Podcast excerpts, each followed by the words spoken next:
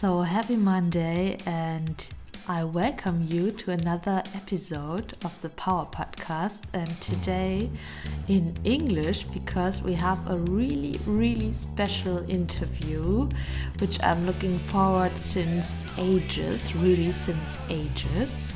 And it's with my coach, Samantha Jerring. We are working like over one year together on my physique.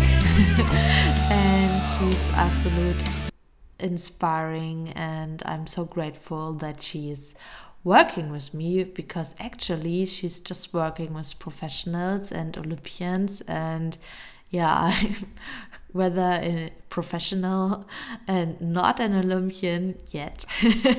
But uh, yeah it's so amazing um, how we work together and what I can learn from her. And the episode is, yeah, I think it's just like a really deep dive into her mindset because she's not only looking amazing, she has a really, really strong personality and a really interesting, inspiring background. And there were so many surprising facts about her in this episode, and I really, really would recommend that you take out your pen and your notebook or your iPhone notes, whatever, and you write down things you want to remember from this podcast, from her mindset, because I think we all can learn from this. And yeah, so I have goosebumps now, and I just don't want to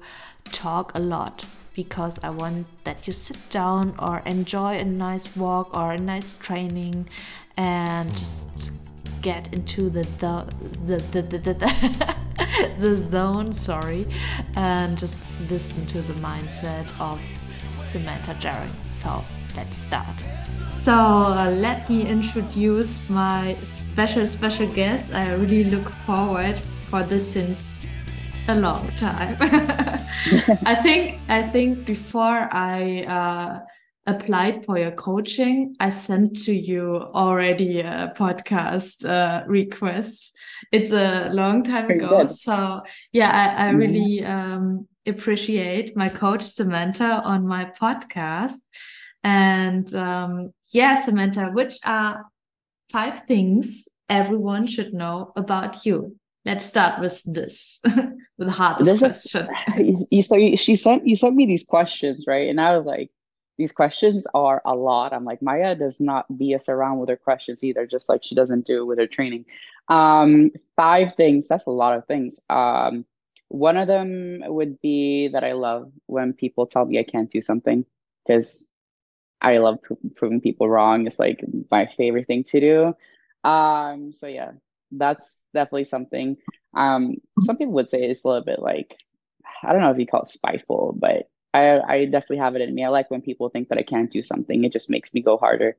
Um, second thing you need to know about me, um, I guess I'm a two-time Olympian. So I competed um, in Figure Olympia two times, 2020 and 2022. Um, that's another fact. Um, third fact, I'm Swedish. I'm actually half American, half Swedish. Um, but I was born and raised in Stockholm, Sweden. Um, I came to the US two, three years ago now. So I came here at the end of 2020, um, and I've been living here pretty much ever since.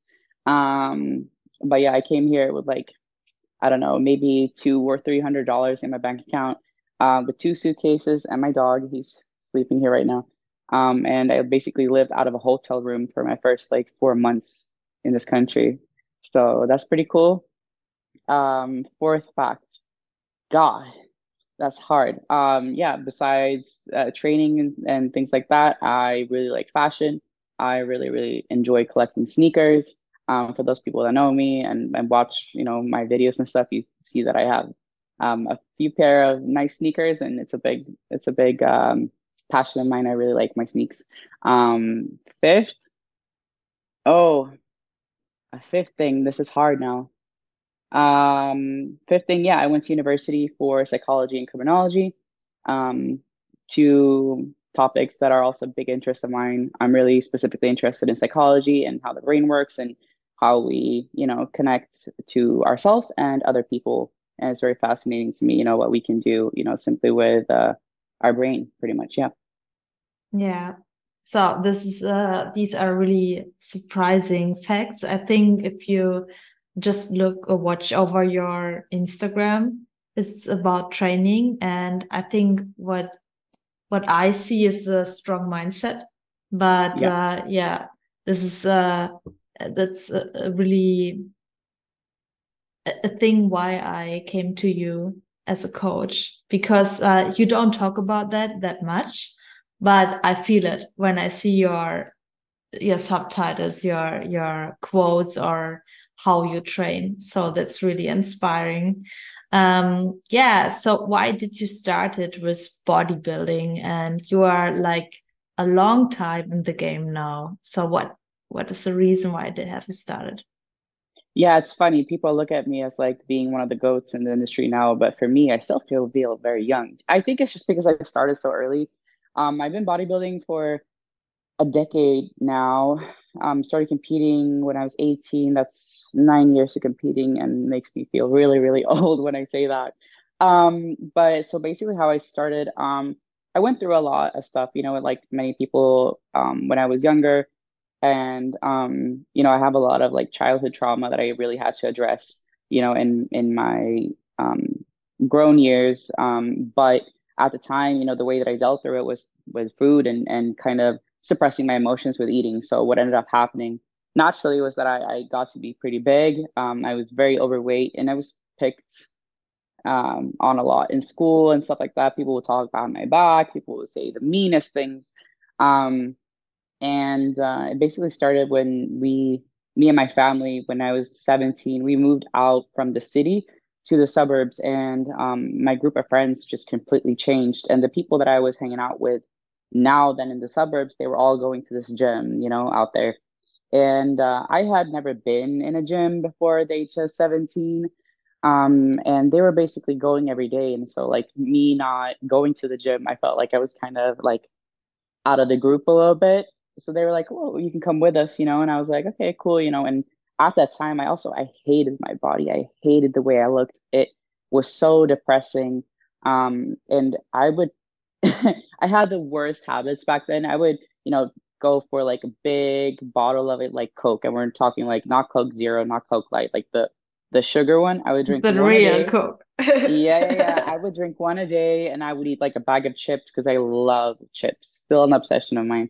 I would eat a bag of chips a day. I would i was so unhealthy you know um, but basically, like I started going to the gym with these girls, and uh, they showed me the ropes, like you know the the first exercises, and and then uh, I kind of just progressed from there, and I really fell in love with it just from the get go. Like my first session training, I was hooked. You know, I, it was just I was like, this is what I'm supposed to do. It's just like clear as day for to me, and it was it was a weird feeling. I never felt like that about anything before, because I've been in a lot of sports, and for me, like you know, I, I danced for a long time as a dancer. I was a cheerleader for a long time. I love martial arts, um, which I'm also trying to get back to now. Um, I tried a bunch of stuff and I got really good at a lot of stuff, um, but there wasn't anything that really brought like my mentality out of me that I guess I always kind of had in me. Um, so I started training, and after a while, these girls kind of fell off, you know, and they had been talking about competing in bikini. And i was like what? What's that? You know? And then i started looking into it and i was like oh that's cool you know? But i was just training and training and training. And then they stopped going because they were dealing with i know guess teenage stuff you know? And i was very focused. I was like i went by myself. I continued going.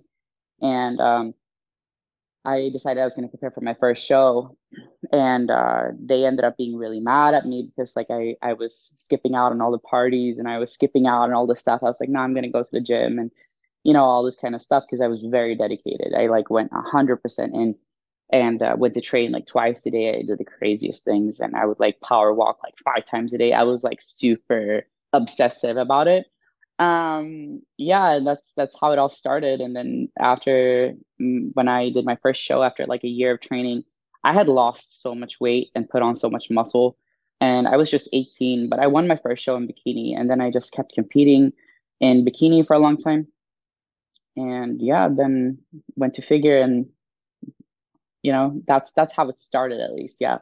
Yeah, and you prepped yourself, right? I did. I prepped Yeah. myself all, yeah, I prepped myself for a very long time actually. Yeah, I think that's so amazing. Um, I mean, it takes so much uh, effort to just train and follow a plan in bodybuilding, but to do it on your own, um, in the those hard weeks, it's crazy. And you you came really far with that, right? Do you prep yourself Yeah. for the first Olympia show? Yeah, Yeah, I did. I So I that. prepped Yeah. myself, I prepped myself all the way to the end of 2020. Um, actually 20 up until what is it, 2023 now. La last year, 2022 was actually the first year I actually worked with somebody. Um, but before then, I prepped myself. So I won my pro card on my own, qualified for my first Olympia on my own, things like that. And I think the reason for why I'm able to do that is just for one, the experience that I have. Um, I have prepped other people. I also spent so many years obsessing. Like besides going to school, the only other thing that I did was like obsess over my physique. And I was just like looking at things and and seeing the small changes. I I'm just a very detailed person and I just catch on to the Mhm. smallest details. And you know this from working with me as well. It's like I see something and I'm like, this this is I can predict now what's going to happen. And then it happens. And you're like, Yeah. oh, it happened. I'm like, I told you it would. Yeah. Um, so you know, I just became very obsessed, I guess, with the details of everything. Um, and I would look at myself like constantly in the mirror, and it wasn't. You can think of it as like being like a slightly like narcissistic, like you're just like looking at yourself. But I was just like really interested, you know, in how everything worked, and I Mm. would educate myself, and I would watch podcasts, um, and YouTube videos, and and and then Instagram, you know, was around. I was watching, you know, some of the big influencers at the time there, and females with muscle, and I was like, this is so cool, you know and I would try to learn as much as possible. And I think, you know, I found a way to be really subjective about my bodybuilding. Um, when it comes to my physique, I am very subjective. I don't take things personal. You know, that's why like when I've had certain shows and things haven't gone my way for several reasons, you know, I've never been the person to be really offended. You know, I, I you know, I can I can take a win, of course, but I can also take a loss and look at it like, okay, this is what I have to improve. I wasn't, you know, the best I could be this time, or maybe I was, but I can be better, you know, and then you know, you always have something to work on. And I think that's also a big part of why I like bodybuilding so much. It's like you always have something to do, right? It's like always Mm. something you can work on, always something you can improve. Um, so yeah, I ended up going to Spain. I got my pro card on my own. I was alone, no family, because during COVID, nobody could travel. Um, and um, yeah, and then my first Olympia qualification, the pro, the my pro debut, two days later on my own um, got my Olympia qualification, went to Olympia by myself. And that was a crazy experience too. Like I had no family or friends or anything at my first Olympia. I was literally like pulling my suitcases and stuff on my own, like sitting in my hotel room alone. Like had Yeah. nobody. I FaceTime my best friend back in Sweden, like from Las Vegas in the morning before Wow. prejudging, but like that's literally all that I did. I was there by myself. It was a really hard experience, but Yeah. something that I definitely, you know, look back at, I'm like, that's still pretty cool. Yeah, it's like complete underdog story, right? Out of the dark, out of the woods from Sweden. Out of the woods from Sweden, Yeah. absolutely. Yeah. Yeah, crazy. Yeah, uh, one thing which uh, surprised me a lot about your coaching is really your eye on on details because you know here back in uh, Germany, Austria, you have coaches where you have to fill out all the spreadsheets, right? Like everything, like you track Yeah. everything. And I always was like, no, I don't, I don't want to fill all all, all the numbers. And and you were like, yeah, check in is like just send me photos in your white. And I was like, okay, where's the uh, Google Sheet Spreadsheet. thing? Yeah. And I was like, okay, uh, yeah. And then you saw so many things, and it's crazy. It, it's really crazy. Your eye is, it's amazing, and I think it comes from your personality and your Yeah. experience, right, with yourself. So that's uh, I I cannot imagine where your eyes in 10 years. Like you're like Yeah, no. scouting, just scouting people like you are like Yeah. Yeah. No, it's it's it's a lot of fun. I know that I don't really market my coaching like that, um, which I probably should, honestly. But um, Yeah. it's a big passion of mine, and I think it's for me, um, you know, also you as an athlete also specifically make it easier for me because I know that when you check in, you're following the plan that I sent you before. I know that you're doing exactly what I tell you. I know how dedicated you are, and I know that like I don't have to sit back and be like, oh, but did she maybe do this? Did she do that? Or did she, you know, maybe follow her plan or she missed a meal? Like Maja doesn't miss. Like I and I know that. And the more accurate you are following your protocol, the more accurate I can be in, you know, proceeding from that and updating your plans and making sure that, you know, we're continuing to to strive for the best, you know, um, version of you. And I think that's also why you've been able to make such a big difference. It's so funny looking back at the picture starting with you because the first picture you sent me, uh, you were tiny and you were like, Sam, please help me. I want to do W, I want to do a women's physique. And I was like, I, I remember looking at them, I was like, she's so cool, but she's tiny. And I'm like, what am I gonna do? And you're like, and I want to be natural too. And I'm like, Maja, you're you're giving me all the curveballs here. I'm like, I I'm like, how are we gonna do this? You know? And um, I look back at those pictures and it's it's it's funny comparing them to now because you're a lot bigger now than you were back then. And since then, obviously, we switched to bikini. I had to convince you. You first like you're like, oh, I can Mm, do figure, I guess. And then I had to move you mm, from figure to bikini. I'm like, yes. mm. Because I know, I know, I saw your physique, and I'm like, okay, well, I know she's a bit smaller. She's not, she's a natural athlete, obviously, um, as well. And then I was like, I just see, I even though you don't have the muscle, like I see your structure, and I'm like, mm, she could do really well in bikini, you know. Um, even back then, which you you didn't have much glutes back then, and now you do. But um, even back then, I could just see it. I'm like, mm, yeah, she'd be good in bikini, but I, it was a process of getting you to accept it, you know. Yeah. And now, now I look at obviously at your check-ins now, and it's like it's interesting because now I can see like not only you, you know, being winning a show, but I'm like she could be a pro in bikini, you know, which I think that's that's a really cool like process with you and a cool evolution with you, like how much you've grown since that time, you know? Yeah, it's just one year, right? So I'm, Mm-hmm. Yeah, I'm really uh, proud of our work because uh, I, I mean, I completely trust you.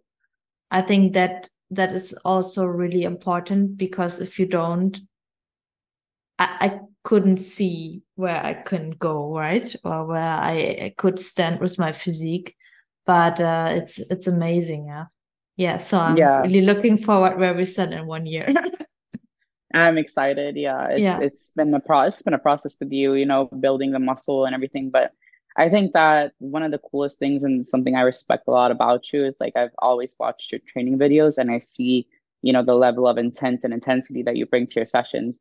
And i've told you this a bunch of times, but it reminds me a lot about the way that I train.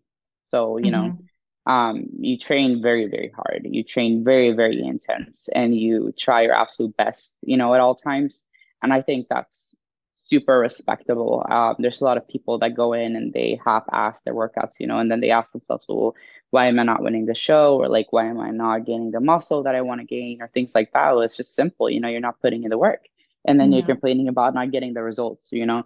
Um, and I think for a lot of people, it, it does really come to not believing in themselves enough.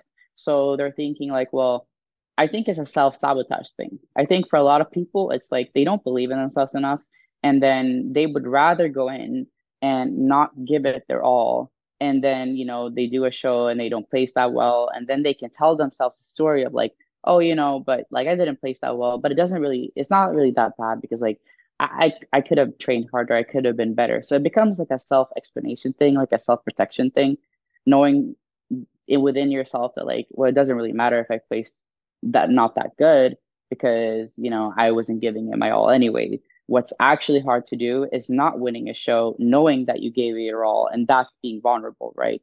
So, you know, you go to a show and you you place dead last, but you really gave it your all, like you did your absolute best, and then somebody tells you still that that's not good enough that's a bigger hit on the ego. So I think for people, they just self-sabotage to be able to, you know, say to themselves and tell the story to themselves that it didn't really matter that much because, you know, they know that they could have been better and that's why they cheat on their plan and that's why, you know, they they don't train as hard as they could to their capability because it's it's an ego thing and it's it's scary to give it your all and then have somebody tell you that you're not good enough per se you know Mm. by not winning a show um so having full belief in yourself is super super important and i think it's a big part also why coaching is also so important because a lot of people don't have that within themselves just naturally to be like you know i can do it or you know tell themselves that they're the shit you know and and give it their all their all. So they need somebody to be able to kind of give them that support and show that somebody believes in you.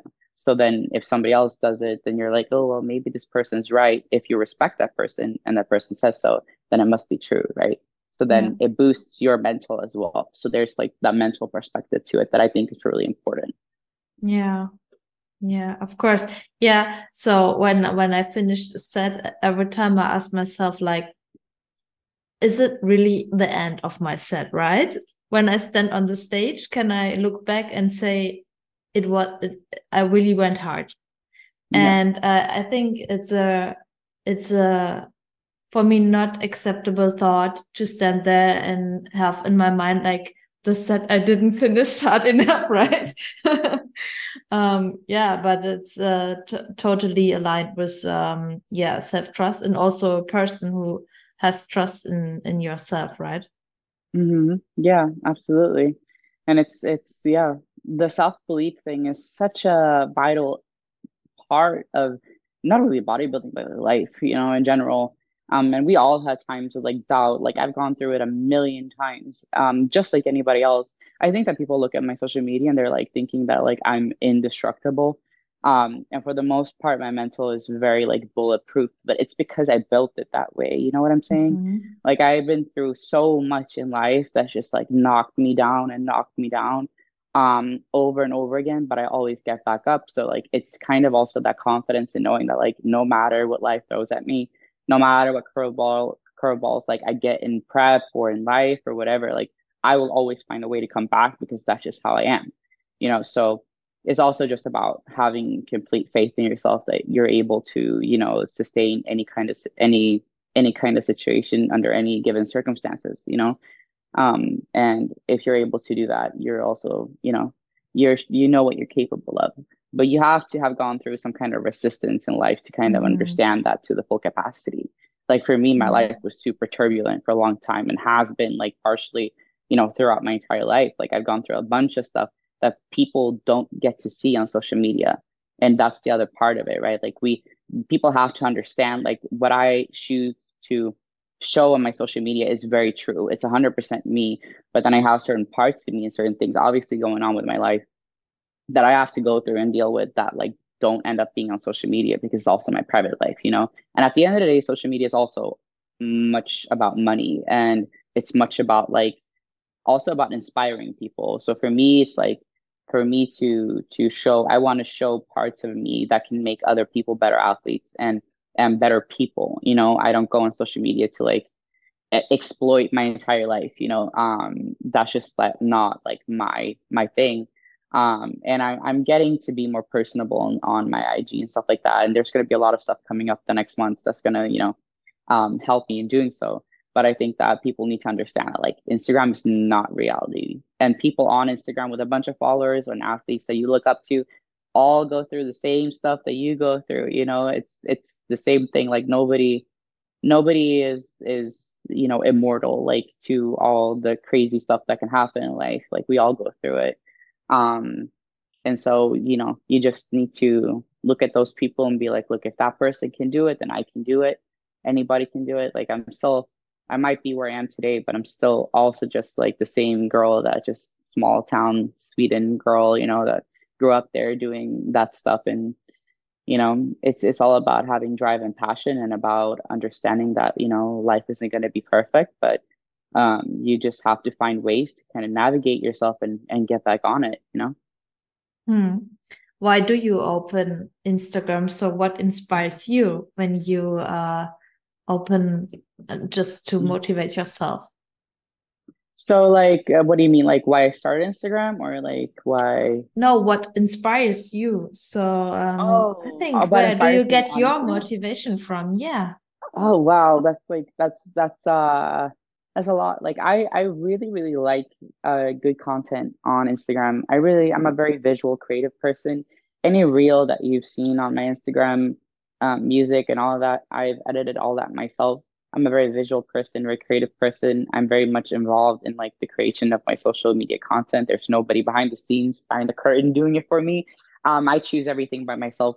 Um, and it's more so about creating emotion. So for me, um, I like uh, content on Instagram that create emotion, and that's the kind of content that I like. I, I'm not very much uh, about the like soulless, uh, um, you know, ex- exterior and and superficial stuff on Instagram. Like I don't, and I'm not much for it. But now, if you create something that like gives me some kind of emotion, like of like empowerment or you know something, um, I like that. I like motivational stuff. Um, I like a lot of traveling stuff too because I'm a big traveler. I travel all the time. You know this.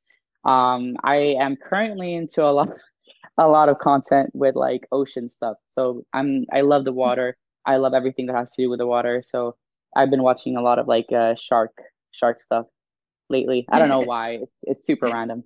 Um, but I'm into a lot of like ocean stuff. Um, but in terms of like motivation, it would definitely be uh, cinematic videos and, and reels and stuff like that with music. I'm a I'm a person that connects very deeply to music and stuff like that. Mm-hmm. So for me, it's uh, definitely like cinematic, uh, motivating videos and stuff like that um, that I like a lot. Um, so that's what I watch for the most part. But I'm honestly not on Instagram a whole lot. Like mm-hmm. I for the mo- even when I'm the most active posting, I would typically like post a couple stories throughout the day, but like I don't sit and like scroll my Instagram. Like that's not my thing. It never has been, honestly. Yeah, I think that's that's good. yeah, because you you can focus more, right? Uh, mm-hmm. So um, let us run through a typical day of you because I think that's really interesting. I followed one YouTube video. It was like a, uh, you were back in Sweden and uh, went to training. It, it's a really, really old video. Um, but yeah. how does it now look like? So back in Sweden, that video, people keep asking me about like bringing back my channel and stuff like that, which I'm going to be doing. It's not that I've not wanted to bring back my YouTube. It's just that it's been hard finding the right person to create my content for me. Um, I'm a very hard worker. I show up. I can like in prep. I would film like hours out of my day with like no food and stuff. Like, but that's what I do because I'm passionate about it, right? But so I am getting back to that because now I finally found found found somebody that can actually come through on those kind of things. So I'm gonna be going back to YouTube. But um, yeah, my day now is very different. Back then, uh, and people keep like reposting parts of this video on even on Instagram these uh, which is I think is super funny because it's very different from now. Back then I would like ride the ride the subway for like an hour and stuff to get yeah. to the gym. It was crazy. Snowstorms and all in Sweden. Um, now obviously I live in Miami, so I don't have to deal with snowstorms anymore. That's that's on the positive. Usually what would happen is I get up early. Uh, I usually get up around like eight right now um, it's uh, super sunny here, so sun comes up really early. Between 7:30 8, normally I wake up. First thing I do, coffee. And this is also if you want to add to like the latter question, like things you need to know about me, do not speak to me before I've had my coffee. Like we can't talk. Like there's no conversation. I I I, I can't do it.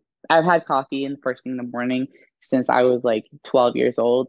I'm never gonna stop and um, I'm just not a nice person before I have my coffee. So I just I just stay quiet. Um, I usually put on my headphones, listen to music, drink my cup of coffee. I like to sit out on my balcony, watch the water, just like collect myself. I don't scroll through Instagram, don't open WhatsApp with clients, anything until I've done that. Then um, I have my dog, um, Bolt. Um, he wakes up with me. And uh, after I have my coffee, I usually take him out for a walk. Um, by the water. We walk by the bay. We walk around. I bring him back up. I give him food and you know feed him and everything. Um, and then I go do my morning cardio. I do my cardio currently during the off season and on season. The reason for why I like it so much in the off season is just because it gives me a good start to my day. It freshens up, clears my brain, um, allows for me to listen to music. Once again, like me and music is like this. Like I can mm-hmm. put on a mm-hmm. song and it, it gives me a certain emotion. So um, you know, I usually grind out like 30 minutes right now. Um, sometimes I'll do some abs after I come up, eat my meal one, Um, when I've had my meal one, I usually I'll go to the pool. I'll open up my WhatsApp. I'll go through my check-ins for the day. When I'm done with that, I'll come back. Um, I'll have some posing sessions with my posing clients because I have my coaching clients and then I also have my posing clients. So usually that's what I'll do. Um, and then if I have some editing, I'll do that as well. If I have to post, I'll do that as well. And then typically I would have my second meal somewhere between there. And then I would normally like give myself like 30 minutes, an hour before I train to just chill. I love to take naps. I'm like the nap queen. So for me, the best thing I know in prep and off season, honestly, third meal would be my pre-workout meal. So I would eat my pre-workout meal and I train about like an hour after I've had my pre-workout meal, which is my third meal of the day. So when I've had my pre-workout meal, I typically go to bed for like I'll put on my makeup and like get myself ready and stuff, but I'll like lay in bed and like nap for like a solid at least 30, 40 minutes. And then when I, as soon as I get up, I'll like have my pre workout and I'll just go train straight after. But the napping after the pre workout is like life changing. So if you haven't tried that, honestly, it's the best. Um, and uh, then I'll go train. Usually training is about hour and a half, two hours. Um, and after that, I'll go back home, have another meal post workout, meal number four.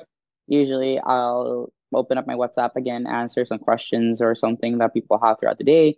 Um, and yeah, then I have then I'll walk my dog again, and then um, I'll have my last meal, give him his last meal, and then take my supplements and uh, go to bed. Yeah. That's I think usually it's, how uh, it goes. it's so it's so funny like bodybuilders are, are talking about meal one and two and three i think for a normal person yeah. it's ridiculous lunch. lunch and lunch and dinner and whatnot yeah i think normal people eat like three times a day we eat at least like five six times a day i yeah. like five i don't like six it's too much for me yeah too much for my stomach to be able to digest i usually like five but yeah it's funny. Yeah. yeah, we we live that life. I don't know if I'll be ever be able to like not think like that.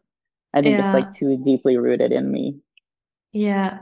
Do you think uh, the more meals? Because one question of mine was, where do you think that people fuck up fuck up their diet, right, to get into yeah. a certain physique? Do you think that it helps to eat more often? Because I I will I'm asked this a lot and a lot. yeah, what's uh, your opinion on that? And yeah. So how much you're able to eat or should eat is is dependent on a lot of different factors, right? It's like there's a lot of people that you know go that have like a nine to five job and they struggle with getting the meals and because they're not allowed to eat during you know their work time and stuff like that um and so that's the big i think that's the biggest issue with getting in enough food honestly um for those people, I'll just say like I'll give an example what I had to do when I worked the nine to five or when I went to school. I would honestly go sneak a meal into the bathroom. I would finish it in like five or six minutes, just acting like I was in the bathroom. Like I'm not supposed to do that, but like you have to do what you have to do, you know? Um, so typically there's that. And then I usually it is like a lack of food that really stops people like a lot. And they're like, I don't know how you do it. And it's like, yeah, to in the beginning it's hard. Like if you're used to eating three meals and now you have to have five you're like how am i going to do this? But at the same time you know it's only hard in the beginning. Like as, as soon as you start eating more gradually your metabolism also increases and you're going to end up being hungrier you know? So definitely eating a lot more i think people are way too focused on cardio honestly. Um and you know they they're like they they bring they're either too focused or under focused. Like people that, you know, want to get into shape for a show and stuff, they will come in and bring this like crazy intensity to their training session with the weights and then they'll go to like the, the cardio and they're like be on their phone just like hanging over the stairmaster. Like anybody who's ever seen me on the stairmaster in prep knows i'm an absolute psychopath like it's like almost hitting like a second training session like i just go go go and i'm just like dripping and i'm just like can't breathe like but that's bringing that intensity intensity cardio is so underrated people just act like you know the the cardio session after the training is like this like free time where you can just like check on your social media read the newspaper and just make time go by. It's like, no, if you're doing that, like you're not hitting your cardio the way you're supposed to. Like just from me like not doing that and just stepping up to where it's actually like challenging for you to do cardio, you'll get in shape so much faster by doing that. So much faster. And What do you and people think end up having to do so much cardio because of that. Like their coach is like putting them on 30 minutes. What the coach doesn't know is like 30 minutes of you half-assing your cardio. So now you end up having like an hour and a half when you could have had like 45. You get what I'm saying? yeah, yeah, hmm yeah. What do you think about the fact that people are then scared to uh, lose their gains uh, when doing cardio too hard? Um, I think that's only applicable for a certain amount of people. Um, I don't, I think for one, most people don't hit cardio hard enough for their bodies to even begin to catabolize muscle. For second, I think a lot of people start to freak out when they get smaller. It's just because they think that they're a lot bigger than they actually are. Like people always think that they're they have more muscle than they actually do. And when they start leaning out, they're like, no, I'm losing muscle. It's like, no, you're not losing muscle. Like you're losing all the fat around your, your muscle that used to make your muscles look bigger. And not because they lack fat on it, now you think your muscles are going away. No, it's just like literally you just weren't that big. Like it Yeah, just it just is what it is. A lot of people like to um overestimate how much muscle they have. You know, yeah, even for me, like, you know, I I look I look big, like I'm a big girl, right? But like when I get on stage, like me in comparison to other figure athletes that are older than me, I'm tiny. yeah, Yeah, like I'm really yeah, small. So yeah, it's uh it's it's interesting how people do that. They think that they're so, you know, muscular and they're like it's it's not like that. People will just have to stop being afraid. You know, you're not gonna you're not gonna unless you're do, doing like ridiculous amounts of cardio, you're not gonna lose muscle like that. hmm When it comes to professional bodybuilding, what do you think is the hardest part? Ooh, um, I would say like the social thing. It's it's very it's very lonely at times. Um, I think for me, like as I grew with experience, you know, it wasn't I, uh, in the beginning, it was very challenging to be around people that ate and stuff like that. Like I would skip out on like family dinners and stuff, you know, to not have to be around that kind of food because it was mentally just too challenging for me. So I stayed away from it. Now, obviously, having done this for a decade, like I don't care. You know, I I would sit on Peak Week with people that eat burgers and stuff, and I don't really care. You know, um, because I'm just too focused to really care. You know, it, it's not worth it. So um, I think um, probably, probably, probably, probably the social part though, because you know, at the end of the day, it's like you have a very strict schedule and there's not a lot of time left over. And, you know, your friends are going to go to the beach the whole day. And, you know, you're like, ah, I haven't hung out with anybody in like a month and you really want to go, but you're like, but I have leg day. and like, you know, that you, you can't train after because you know that you're not going to perform as well. So, like, you have to prioritize having a good session over like going and doing stuff like that. And that can at times be challenging, you know, because at the end of prep, like usually how I'll, I feel is I'll be like, man, I just miss like feeling like a normal person.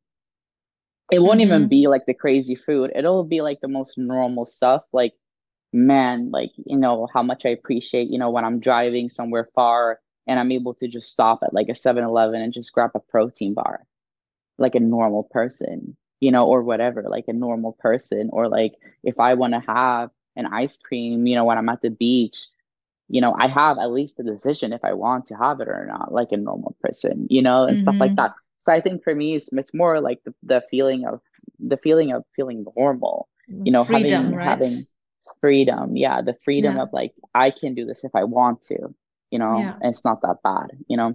yeah, Yeah, probably that. Mm. yeah. And what's for you the easiest part of professional bodybuilding? The easiest part Yeah, the easiest. Ooh, um, the easiest part would probably be the training, honestly.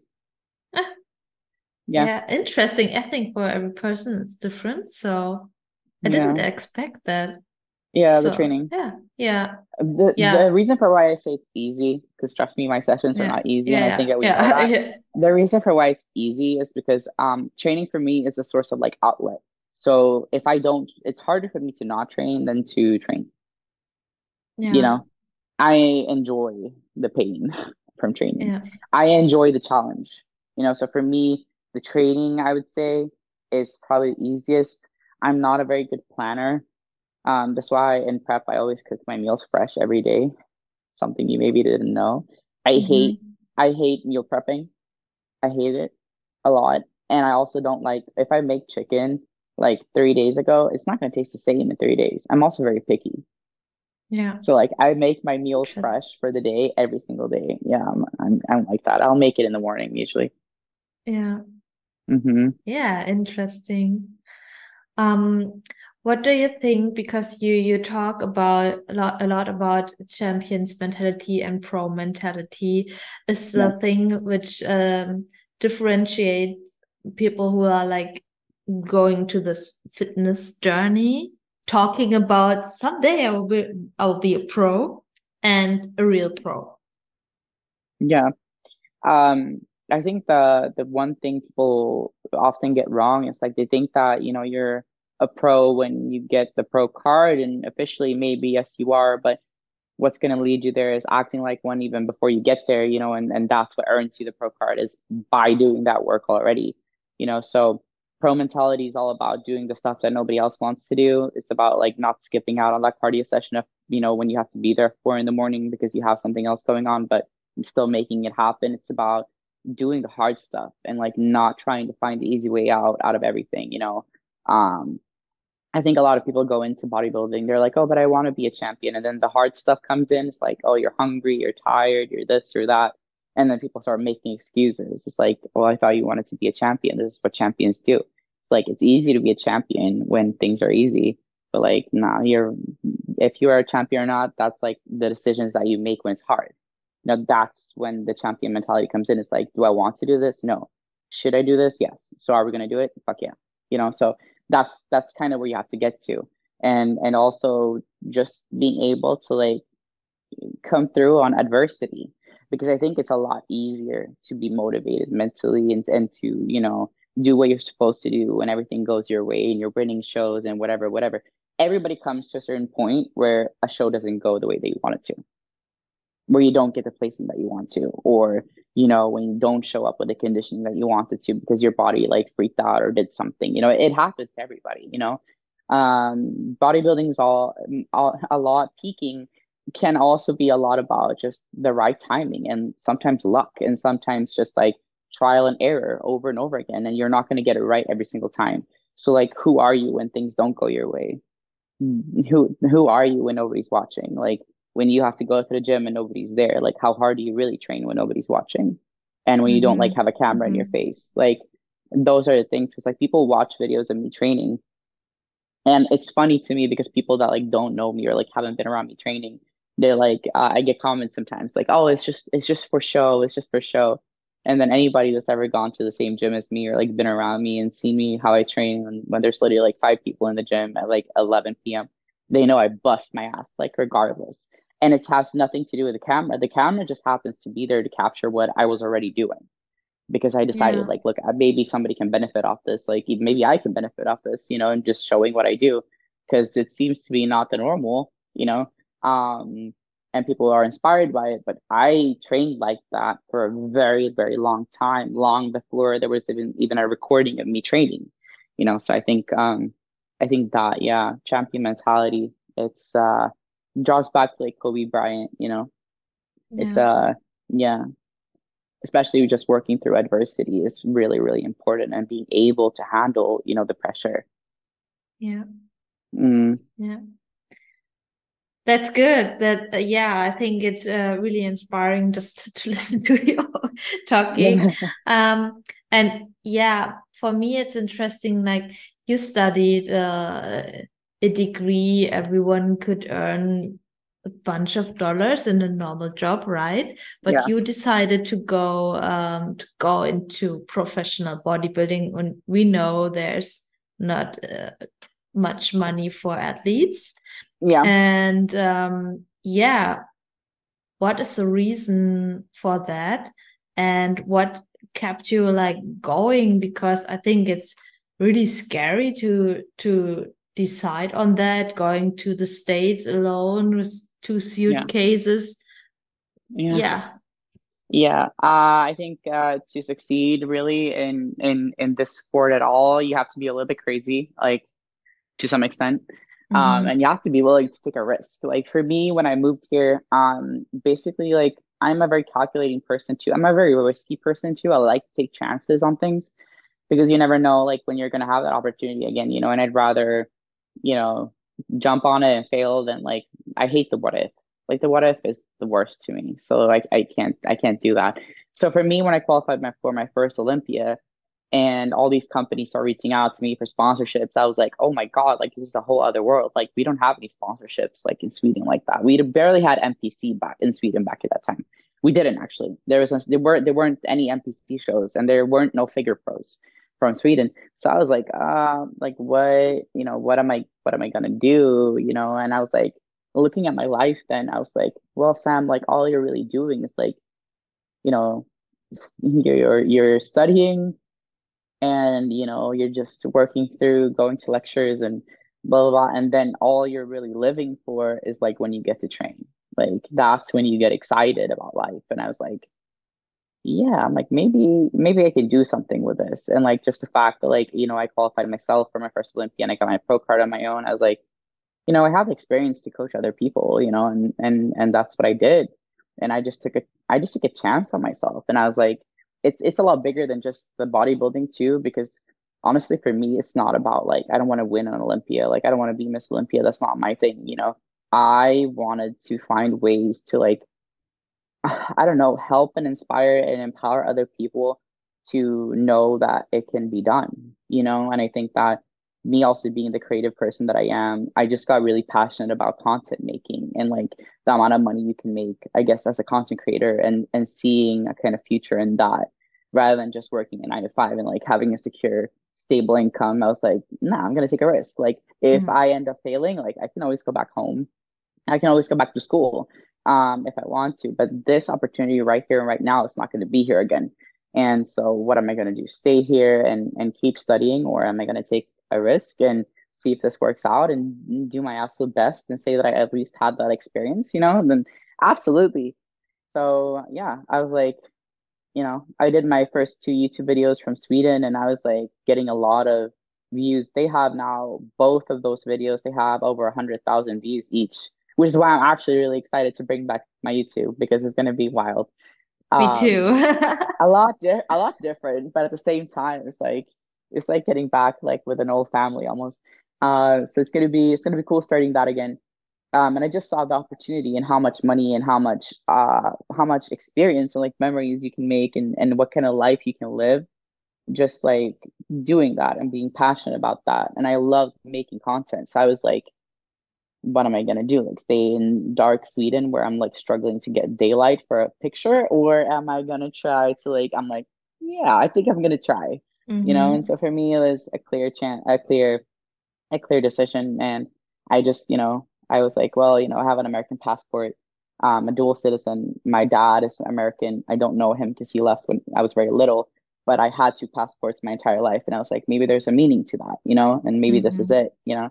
So I ended up, yeah, moving moving out here and I was in Texas first. I've you know I've been moving a lot. hmm Yeah, I've lived in like five different states since I came here, just like trying to figure out where I want to be. Because you know, it's it's it's a country, but it's also like a continent, you know. There's so many places, and every single state here is like a different country almost.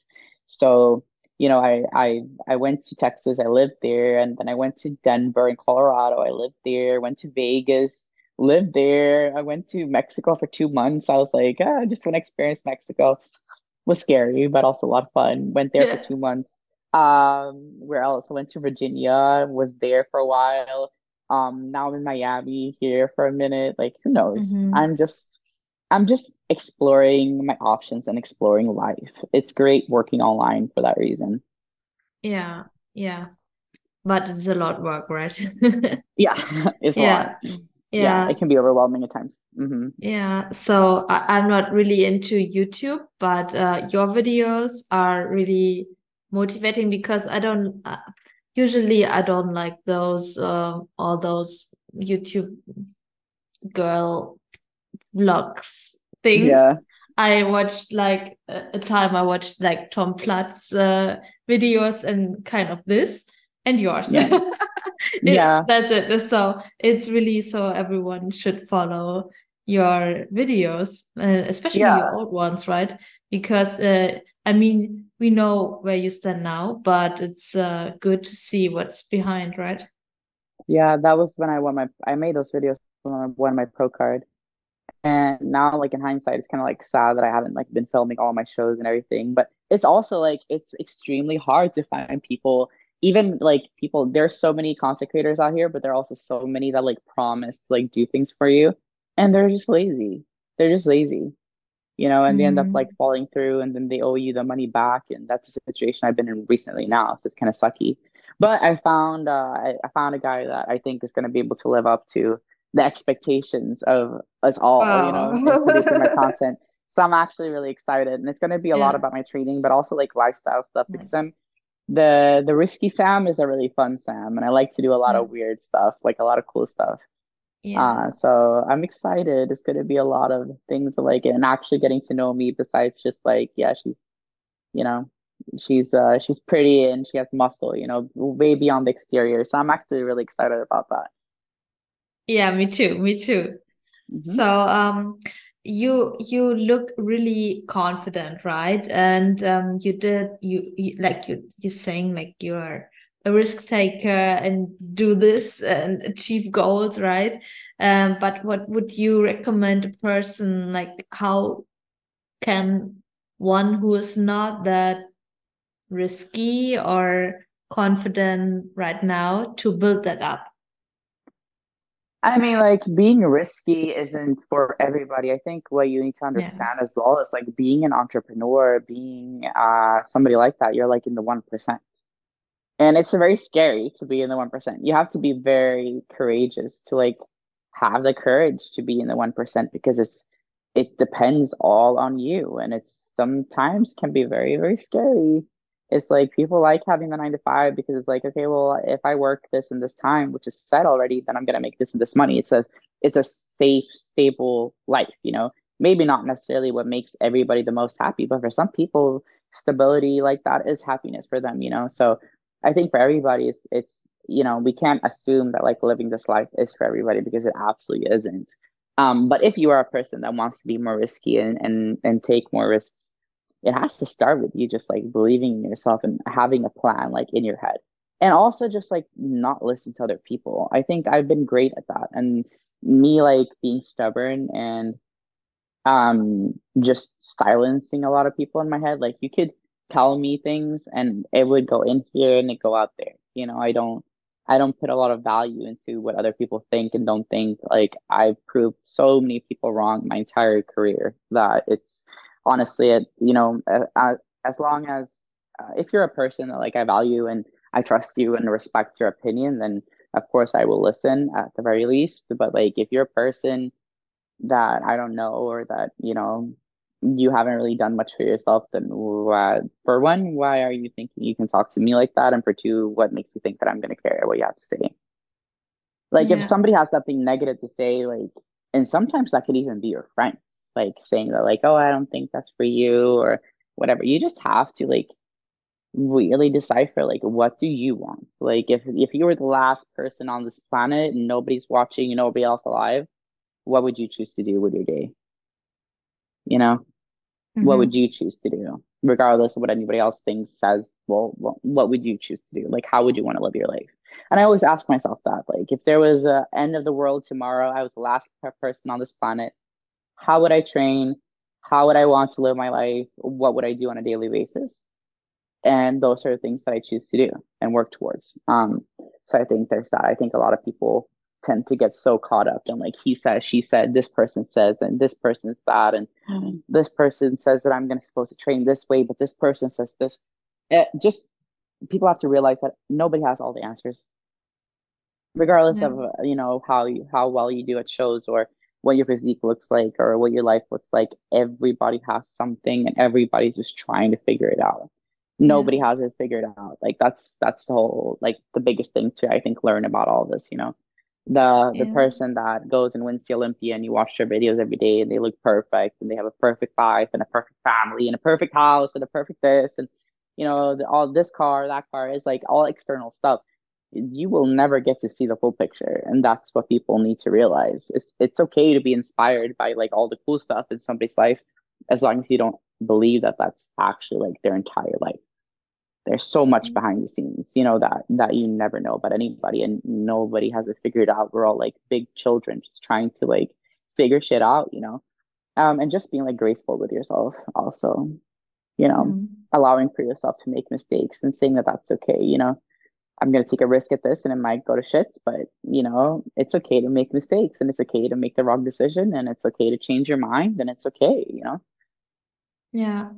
What are you the most proud of in your life? Like, is there one or two thing which comes to your mind where you think that, like, yeah, that's me?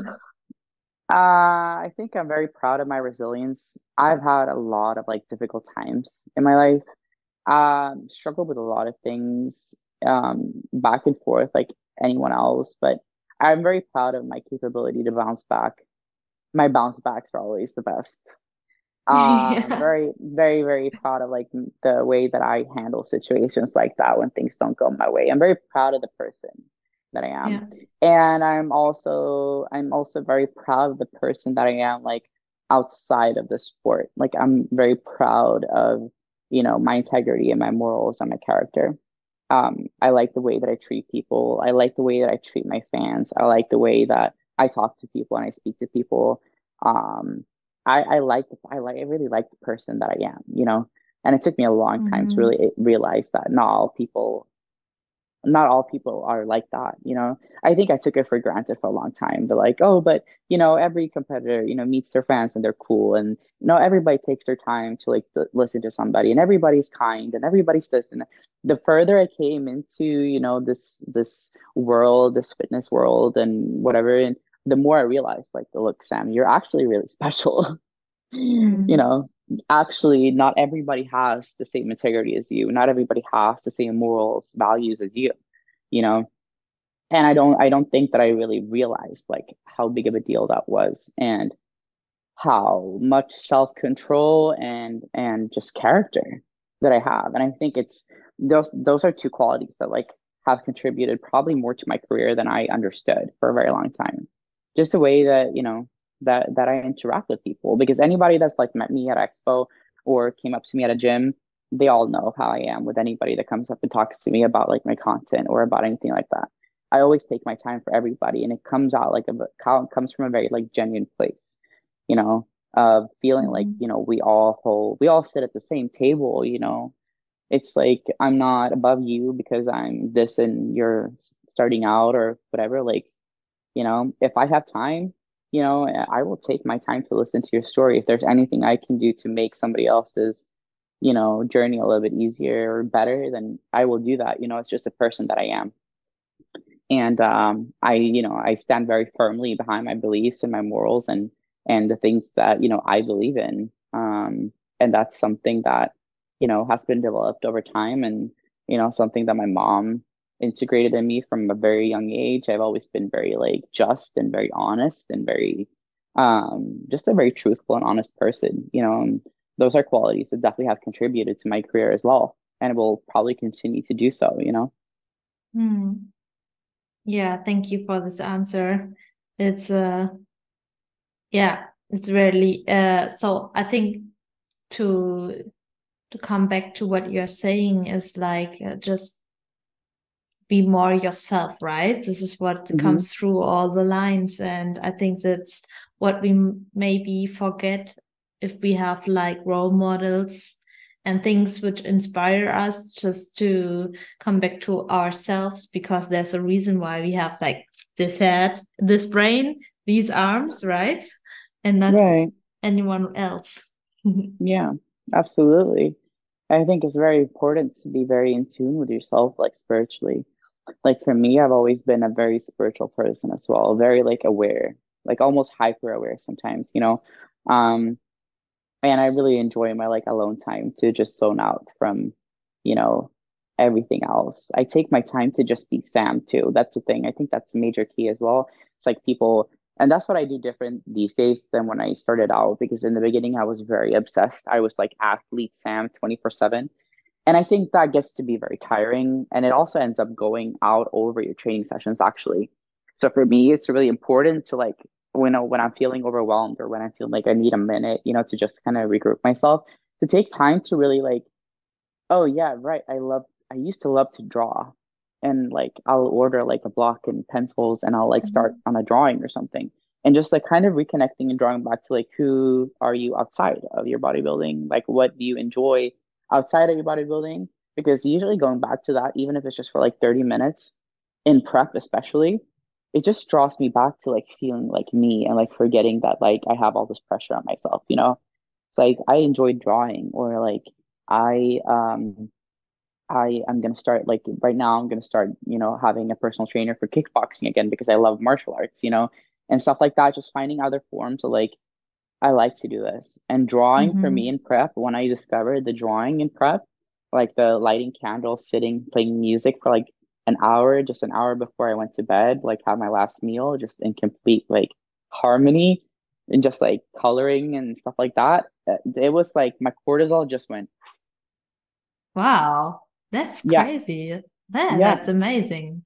And some Yeah, people do yoga and meditation and stuff like that. I just can't because my brain just goes like, it's it's yeah, crazy. My brain is so fast all the time. yeah. I think I ha I think I probably have like undiagnosed ADHD if I'm gonna be honest.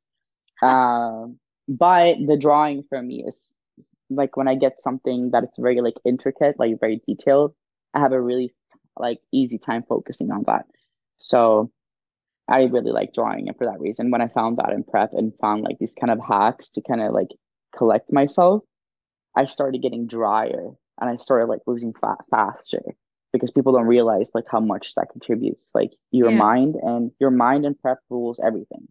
So if you can yeah, find ways to calm your your nervous system down from like all the hard training and everything going through your brain and the pressure, even if if it's just like a simple thing like drawing for me, for example, helps your prep so much. yeah. Believe me. That's hmm good. That's Yeah. good. I have one final question, the Mhm. the least deep of this talk. Your favorite cheat meal, Sam. I'm really excited about Oh, that. Ah, this is so hard because it's honestly Yeah. changed since moving to Miami. I live in Miami, so uh now being here, there's a lot of like Hispanic people, so people from like different Southern America, Latin countries. Um, currently, I would say it's probably, I mean, I really like Hispanic foods. Usually, what I would go to is called it's called El Churrasco, and it's right around the corner. And basically, like you get you get like a board, and it's like uh, grilled chicken and it's grilled steak and it's this and this and that. And then you have like fried yuca, you can have plantains, you can have tostones, which is like uh it's the plantain chip that like has some like steak on it and usually some like vegetables and stuff like that on it. And uh yeah, it's super good. If I'm not eating that, then I'm a big Italian food fan. Like I love Italian food, so pasta. Love pasta. I love pizza. Pizza in Miami is the bomb. Pepperoni pizza is if I'm usually I'm not allowed to get a pizza for a cheap meal because it's a lot. But if I if I got to choose like freely out of everything, it would probably be pepperoni pizza with like hot honey. Yeah, it's With it's honey. Wow. Yeah, Okay. I don't know. So like spicy honey, that's a thing here. Wow. So like you have honey, and then I think they infuse it with like chili or something, and you just like drizzle it over. Oh, yeah. Yeah, that that would pepperoni good. pizza. Yeah. No, it's Wow. if you haven't Three tried three K calories. Yeah. it's a lot. It's like a whole day worth of intake or like a day and a half at least. But it's really, really good. And if I had to choose that, I choose anything, then it would it would be that. Yeah. hmm So, yeah, Sam, you were so generous with your time. So, I really Thank you so much. I'm really, um, yeah, it's it's perfect. The interview, I I will re-listen it. I, I t- also took notes. because uh, I love I love this to just emphasize on it and reflect on it. So thank you so much, and I will put thank in you. all your links in in the in the I don't know where where you find it. You will find some if you're not awesome. already following her. And yeah, thank you so much.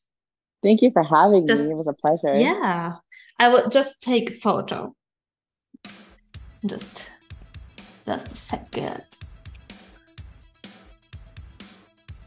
So I hope you enjoyed this episode as much as I did and you found a lot of motivation and inspiration and what I really would recommend you to do is to re-listen this episode because if we really want to learn from a person like Samantha or from a book or a special podcast episodes then it's not the way of yeah quantity and yeah f- find another episode and another book and another text.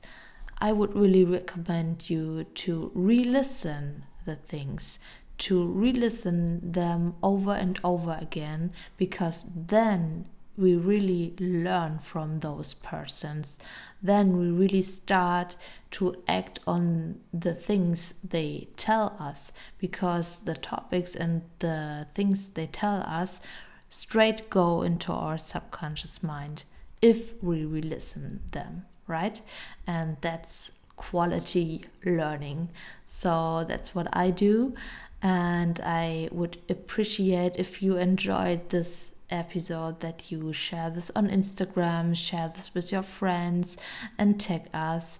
Yeah, the Instagram handle of Samantha is at Samantha Jerring, and for me it's at maja.powergirl. And I put down all the links in the show notes. And yeah, you can leave a five stars review on this podcast. And yeah, that's it. I hope you have a really, really, really hard intense training today and you got the power.